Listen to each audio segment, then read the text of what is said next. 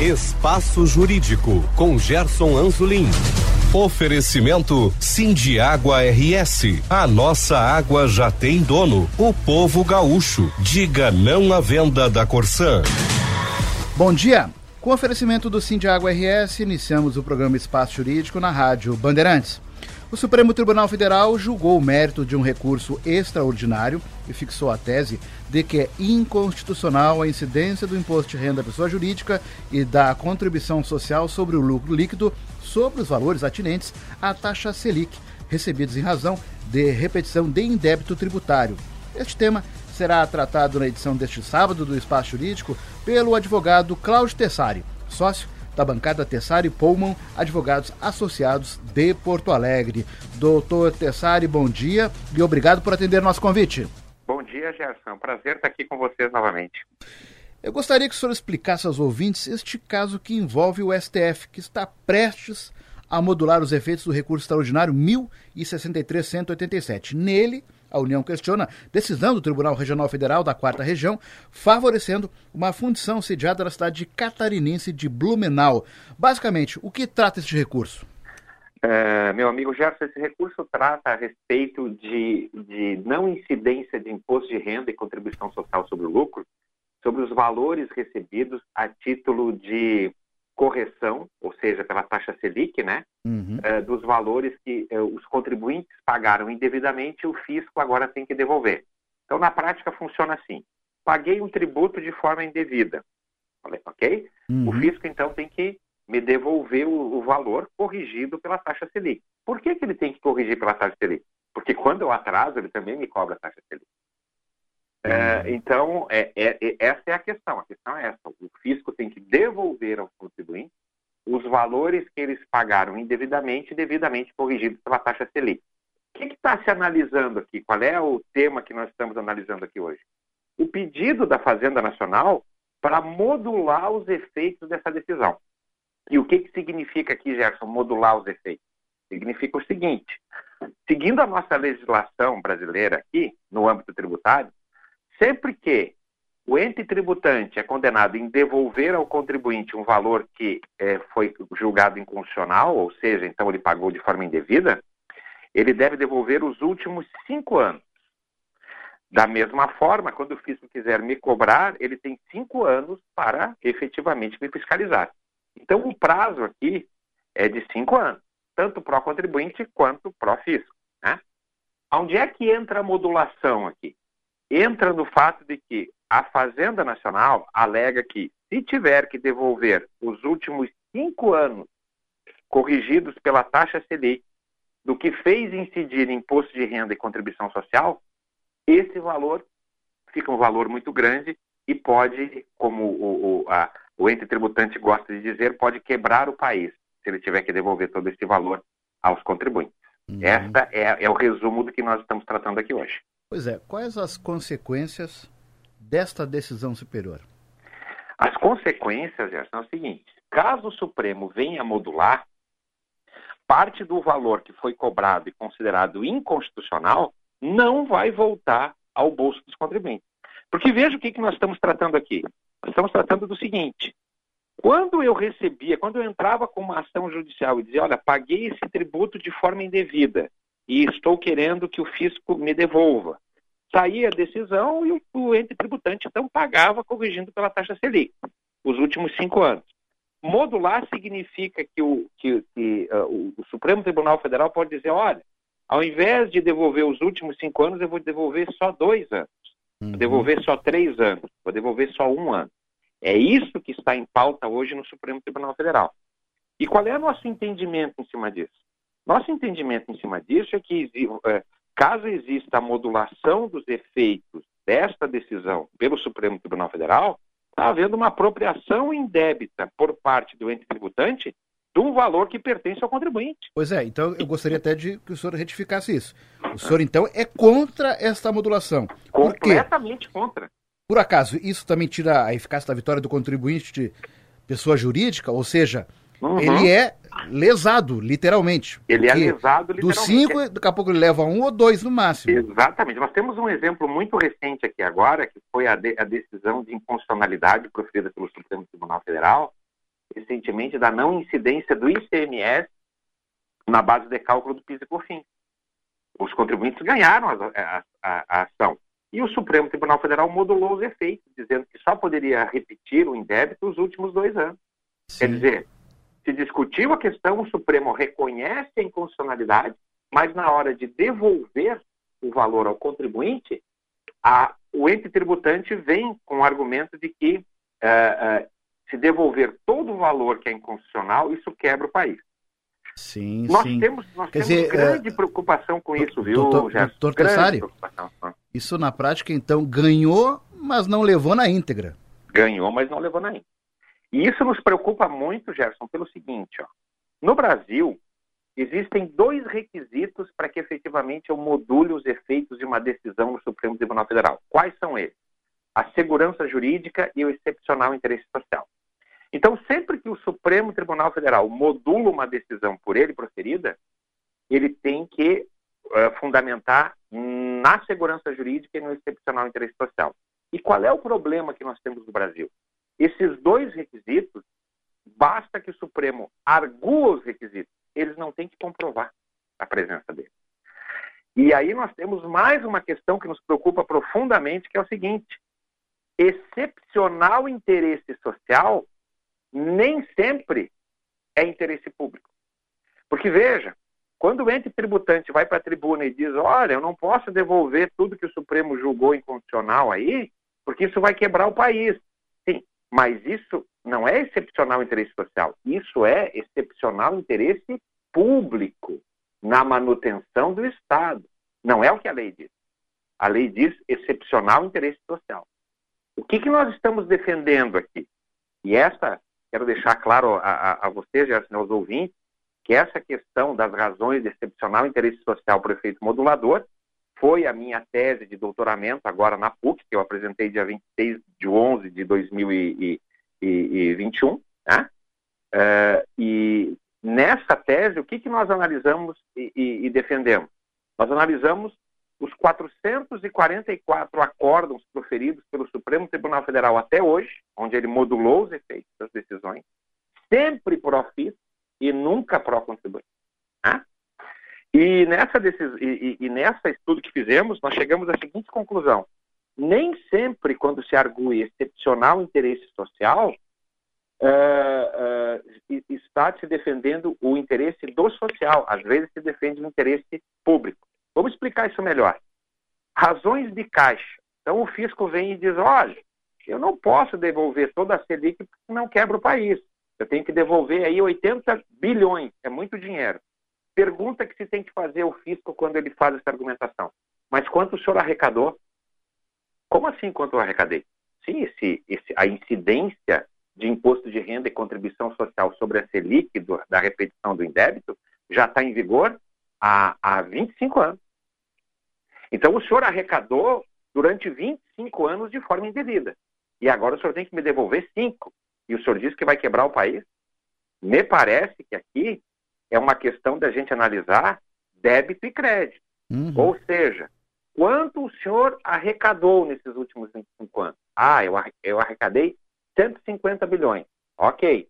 E agora o senhor tem que me devolver só os últimos cinco anos, que dá 80 bilhões. Sim. Então o senhor lucrou 80 ainda, o senhor lucrou 70 ainda. Né? Então não, não, não, há prejuízo. Então, Gerson, o que, que a gente propôs? O que, que a gente propõe? Eu, nós, eu propus isso na minha tese de doutoramento. Eu propus que sempre que o fisco venha e argua a questão do consequencialismo financeiro, ou seja, vai quebrar o país, ele seja obrigado a demonstrar quanto ele arrecadou. E diga quanto ele tem que devolver. Isso. A diferença matemática entre o que ele arrecadou e o que ele tem que devolver, se der negativa, ah, bom, aí eu tenho que deferir o efeito modulador. Uhum. Agora, se der positiva, eu não tenho que deferir o efeito modulador, porque não vai quebrar o país. Sim. Agora, Entendeu? doutor Tessari, hum. isto, eu digo infelizmente, lembra porque o Brasil tem um histórico ruim nesse sentido. Seja para as pessoas jurídicas, seja para as pessoas físicas, que na hora do ressarcimento para o contribuinte, aí vem essa espécie de terrorismo. Olha, não podemos devolver na íntegra porque vai quebrar o país.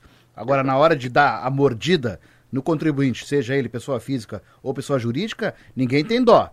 Agora, na hora de devolver, vem a choradeira e uma espécie de terrorismo. Não, nós não podemos fazer isso porque o país vai quebrar. E, na verdade, não é bem isso. Temos um histórico ruim nesse sentido. Muito ruim, Gerson. Essa questão que tu traz à baila é importantíssima, porque ela traz, traz para análise aqui uma questão que, para mim, é crucial. Veja, no Brasil existia uma lei que dizia o seguinte: uh, incide imposto de renda e contribuição social sobre a correção do débito que eu tenho que devolver. Isso é um absurdo. Essa lei, ela, ela, ela já nasceu inconstitucional. Né? Então, veja, o próprio, o próprio ente que faz a lei, depois ele é beneficiado com o efeito modulador.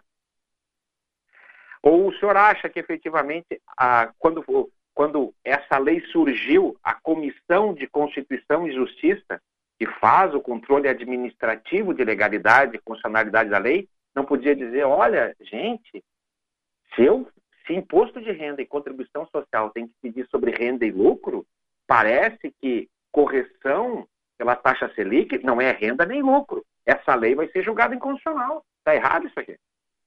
Então, veja, a lei já, já nasce com uma inconstitucionalidade, o Conselho de Constituição e Justiça deixa passar uma lei constitucional justamente porque sabe que, no fim ao cabo, não vai ser devolvido tudo que efetivamente foi recolhido de forma indevida. Nós temos a limitação dos cinco anos para repetição de débito tributário, e mesmo na, na fixação dos cinco anos, agora tem o efeito modulador. Então, isso é, é uma questão que nos preocupa muito, viu, viu? Sim, sim, E sim. só para que a gente entenda que isso não. Porque ah, o, o, ouvinte que está tá atento à nossa, à nossa entrevista agora, ele pode estar dizendo, ah, mas isso aí não me atinge, porque vamos combinar.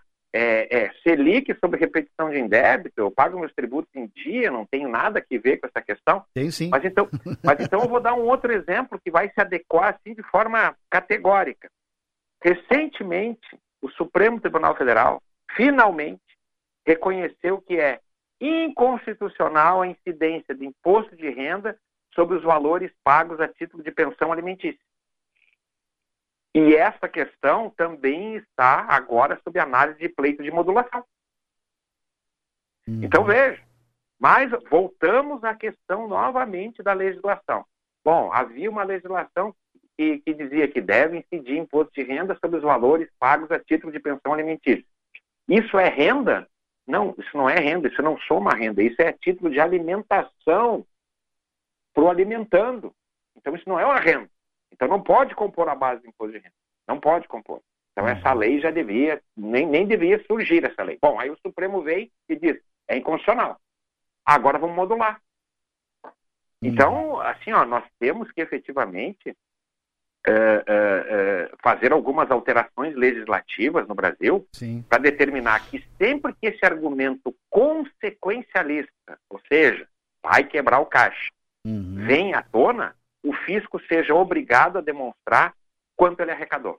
E Vamos para... pegar a questão da pensão alimentícia. E parar com esse terrorismo. Quanto, claro, quanto o fisco arrecadou incidindo imposto de renda sobre todas as pensões alimentícias que são pagas no Brasil? Ah, tanto. Durante quanto? 35 anos. Agora o senhor tem que, tem que me devolver os últimos cinco. Faz a conta. Débito Uhum. e crédito. Sim. Simples. E aí, se a conta der negativa, ah, não se modula. Uhum. Se a conta der negativa, modula. Vamos proteger o caixa do fisco. Agora, se a conta der positiva, não se pode modular. Porque o argumento do ente tributante de que vai quebrar o país, ele não está fundamentado em dados empíricos. Não Uhum. está fundamentado em dados sólidos. E por quê? Porque a legislação não obriga que seja feita isso. Sim. E é isso que nós estamos propondo.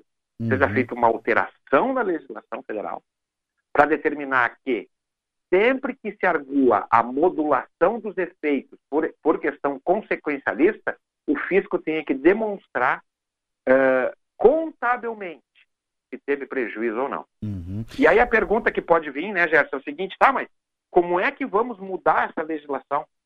Eu quero, eu quero dizer aos ouvintes que se está, se está analisando no Brasil, de uma forma muito importante, inclusive o meu orientador, o professor Dr. Marco Félix Jobim, faz parte dessa comissão, uma comissão que vai efetivamente fazer o Código de Processo Constitucional. Ou seja, vai determinar como é que a Constituição deve ser aplicada nas questões processuais.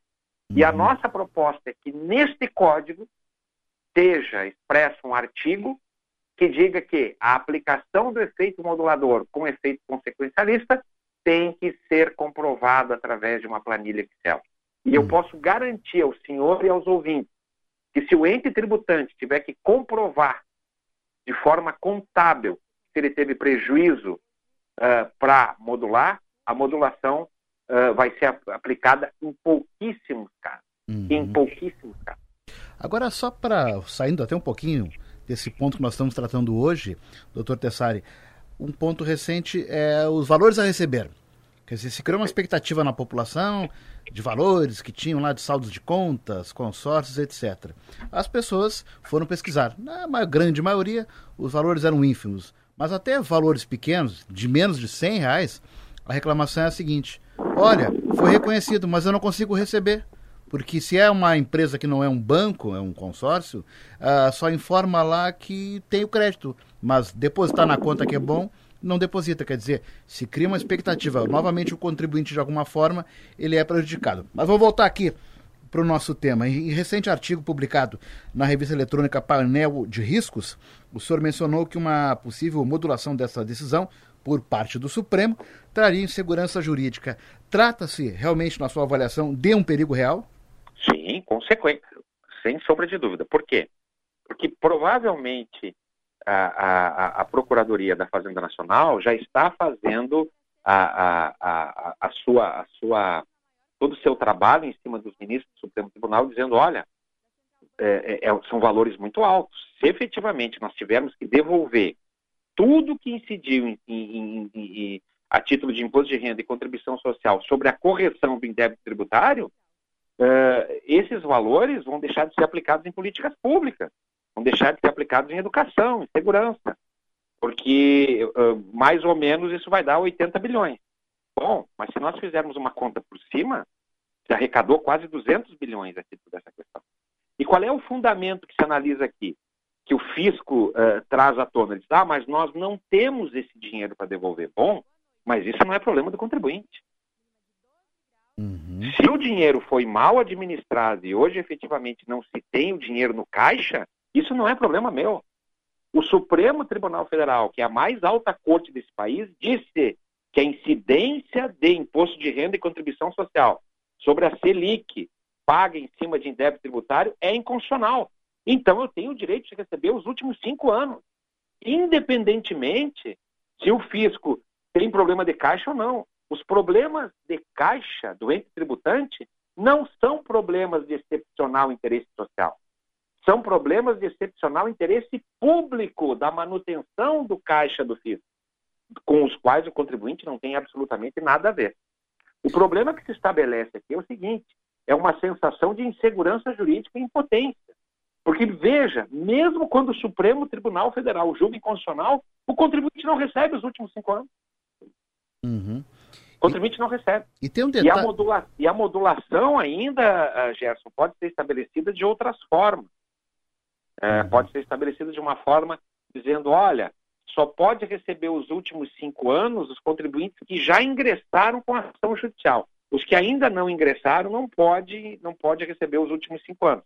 Aí você cria uma concorrência desleal, né? Sim. Porque aquele que entrou com a ação e que atua na mesma área daquele outro que não ingressou com a ação, vai ter a repetição de indébito e o outro vai ter. Então é hum. muito complicado, muito complicado mesmo.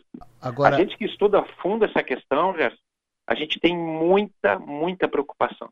É, tem uma parte perversa nessa história, porque o contribuinte, no caso aqui, pessoa jurídica, que deixa de pagar algum tributo, ele é negativado, ele já fica, não pode participar, por exemplo, de uma concorrência pública, ele tem uma série de restrições em função de qualquer atraso. Agora, Perfeito. se ele pagar mais para receber de volta, é uma bronca. É. Perfeito. Sabe, Gerson, que uma coisa que me chama muita atenção, eu quero dividir com os, com, com os, os ouvintes, é o seguinte.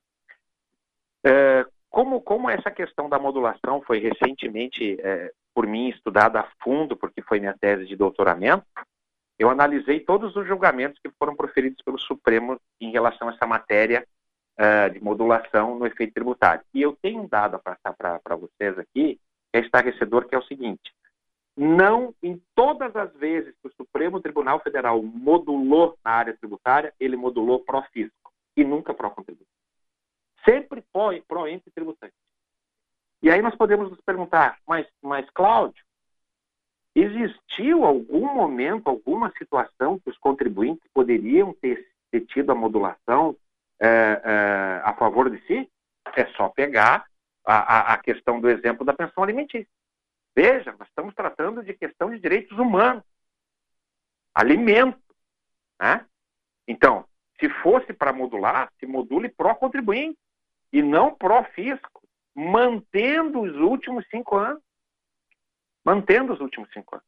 Eu me lembro que, num passado não muito distante, nós tínhamos aqui, na, aqui no Brasil um tributo que se chamava FIM Social e que depois virou COFIN. O fim social era um tributo que incidia uh, sobre o faturamento das sociedades civis de profissão legalmente regulamentada. Então, incidia na, sobre o escritório de advocacia, escritório médico, odontológico, escritório de engenharia, todos os profissionais liberais que atuavam em pessoa, através de pessoa jurídica pagavam a COFINS. Pois bem, o Superior Tribunal de Justiça, num determinado momento, veio e disse: olha, não se deve, não deve incidir o fim social sobre uh, o faturamento das sociedades civis de profissão legalmente regulamentada. E vou determinar que seja simulado. Súmula 276 do STF. Meu Deus, foi uma vitória maravilhosa. Nós, advogados dos contribuintes, temos finalmente uma decisão importante. O STJ sumulou a questão, não incide fim social sobre o valor pago sobre o faturamento da sociedade civil. Bom, essa súmula passou a viger e passou um tempo, a Procuradoria da Fazenda disse, não, mas isso aqui está errado, porque essa é uma matéria constitucional, vamos levar essa matéria pelo, para o Supremo Tribunal Federal. Fez o que a gente chama de uma reclamação, uma, ação, uma reclamação e levou a matéria para o Supremo.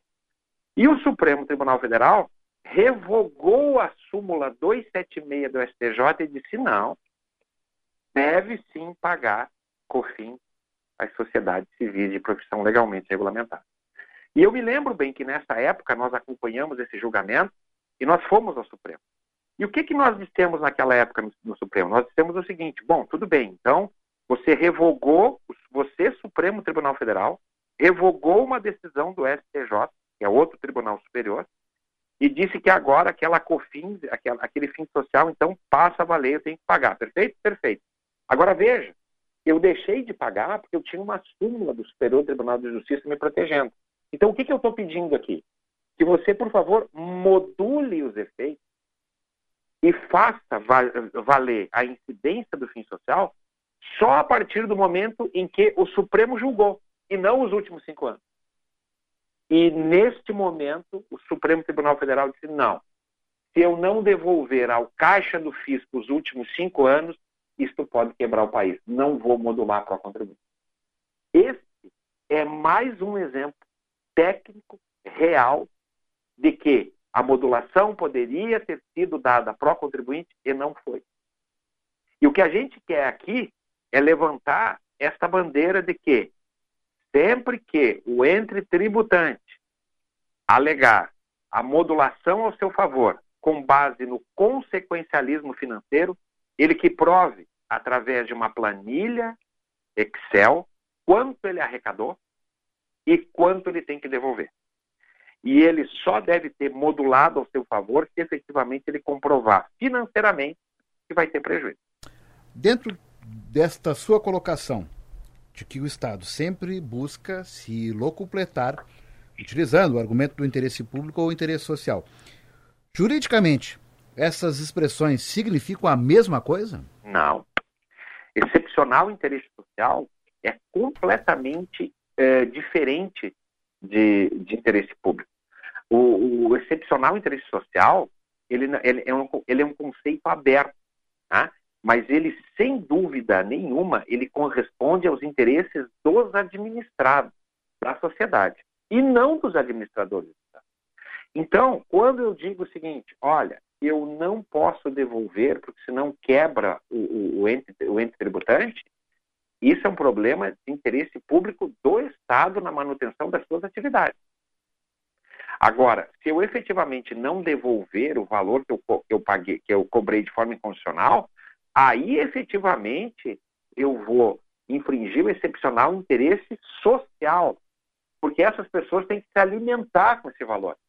Essas pessoas têm que pagar o 13 terceiro salário dos seus empregados com esse valor. A, a, a, os empresários têm que manter suas, suas, suas empresas abertas. Então, então é, não se pode no Brasil tratar como sinônimo excepcional interesse social e interesse público. Se fosse sinônimo excepcional interesse social e excepcional interesse público, a legislação de aplicação de efeito modulador não teria dito excepcional interesse social. E esta é outra questão bastante importante que nós definimos na, na, na nossa tese de doutorado, de que excepcional interesse social não é excepcional interesse público, excepcional interesse social é aquele que, que deve proteger os interesses fundamental, os interesses fundamentais dos administrados, seja da sociedade, e não dos administradores. E não pode ser usado como sinônimo. E na pesquisa que nós fizemos, uh, uh, Gerson e ouvinte, na nossa tese de doutorado, nós analisamos os 444 acordos do Supremo Tribunal Federal e em todos eles há confusão entre excepcional interesse social e excepcional interesse público. E mais, em, muito, em muitos deles, os dois são utilizados como sinônimos. Então, por que, que nós estamos uh, chamando atenção para essa questão? Porque isso tem que ser corrigido. Porque se isso não for corrigido, vai continuar havendo modulação dos efeitos das decisões do Supremo Tribunal Federal, sempre que o fisco tiver que colocar a mão no bolso e devolver aquilo que cobrou de forma inconstitucional do contribuinte. E tem que ser dado um basta nisso. Porque se não for dado um basta nisso, daqui a pouco nós vamos entrar com as ações judiciais, o Supremo vai julgar inconstitucional e nós vamos pegar as decisões judiciais julgadas inconstitucionais e vamos colocar na parede. Porque dinheiro no caixa não vai entrar nenhum. E isso vai fomentar uma coisa pior ainda, que é o, o ente tributante, a União Federal e os entes tributantes, Estado, municípios, continuarem a legislar de forma inconstitucional. Porque a partir do momento que uh, o fisco souber que ele fez uma lei e que tinha risco dela ser julgada inconstitucional, no mínimo cinco anos ele vai ter que devolver. Uhum. Porque essa é uma questão, Gerson, muito importante. Nós não podemos esquecer, Gerson e ouvinte, que quem faz a lei tem condições de administrativamente já ver que efetivamente ela tem uma inconstitucionalidade. Vamos pegar a, essa lei aqui do, do, artigo que nós publicamos no, no, no, site painel de riscos aí do meu querido amigo Jomar, Jomar Martins. Olha aqui, ó uh, incidência de imposto de renda e contribuição social sobre taxa Selic dos valores recebidos a título de repetição de indébito. O que, que é a taxa Selic? A taxa Selic é a remuneração do valor pago indevidamente.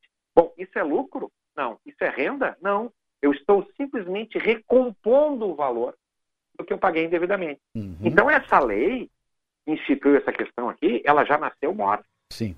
E aí eu pergunto, Gerson, e ouvinte, o que, que fazem os membros, o que fazem os membros das, das comissões de Constituição e Justiça que não alertam para essas questões? Uhum. E aí eu defendo de uma forma muito clara que os membros das comissões de Constituição e Justiça não podem ser políticos sem formação jurídica. Uhum. Tem que ser um cara que entenda de direito, um cara que entenda de como, como funciona as questões legislativas ligadas aos, aos, princípios fundamentais. Porque quando isso vier uma proposta de legislação assim administrativamente, a CCJ já diz, não, não, isso aqui não pode passar. Sim. Porque isso aqui vai ser julgado inconstitucional. Ok. Doutor Tessaro, infelizmente o nosso tempo se foi. E eu gostaria pois de é. agradecer. A gente, a gente se entusiasma aqui. Não, não, mas quando o assunto é bom é isso. E eu gostaria de agradecer a participação do advogado Cláudio Tessari na rádio Bandeirantes. Doutor Tessari, muito obrigado. Um abraço, Gerson. Um abraço aos ouvintes. Sugestões podem ser enviadas para e-mail sju17.gmail.com. O Espaço Jurídico tem oferecimento Sim de Água RS. Retornaremos na próxima semana com uma nova entrevista. Bom dia, bom final de semana a todos.